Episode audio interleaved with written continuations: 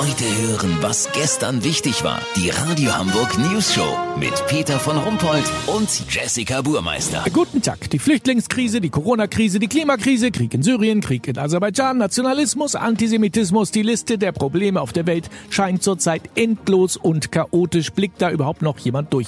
Sowas ähnliches scheint man sich auch in Brüssel gefragt zu haben und extra das Katastrophenkoordinierungszentrum Apokalypse eingerichtet, das heute seinen Betrieb aufnimmt. Unser Reporter Olli Hansen ist vor Ort. Olli, wie muss man sich denn sowas vorstellen? Naja, hier auf der großen Weltkarte sieht man an so kleinen Blinklichtern, wo gerade welche Katastrophe tobt. Warte mal, was ist das da oben in Russland?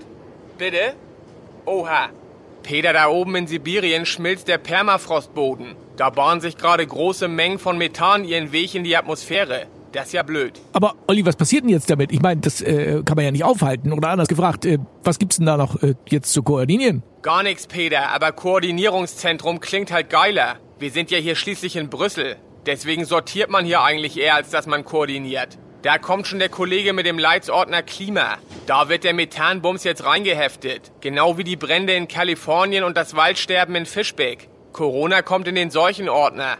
Und Syrien, Aserbaidschan und all die anderen bewaffneten Konflikte kommen natürlich in den Ordner Kriege und Konflikte. Ja, was ist denn hier mit unseren Freunden Trump, Putin, Erdogan, Kim Jong-un? Die werden in der Personalakte abgeheftet. Abteilung Geisteskranke Führer der Weltgeschichte. Aber nochmal, Olli, Probleme löst das sogenannte Katastrophenkoordinierungszentrum ja nun nicht, oder? Nee, das können die nicht. Aber Peter, das wie wenn du deine Bude aufräumst. Sobald die Schmutzwäsche auf einem Haufen liegt, du die Rechnungen sortiert hast und die Kontoauszüge mit den roten Zahlen schön abgeheftet sind, ist zwar kein Problem kleiner geworden, aber es fühlt sich besser an. Weißt, wie ich mein? Lass so machen, wenn ich rausgekriegt hab, ob Shitstorms tatsächlich in den Ordner Unwetter kommen, melde ich mich noch morgen. Habt ihr das exklusiv, okay? Ja, vielen Dank, Olli Hansen. Kurznachrichten mit Jessica Buchmeister.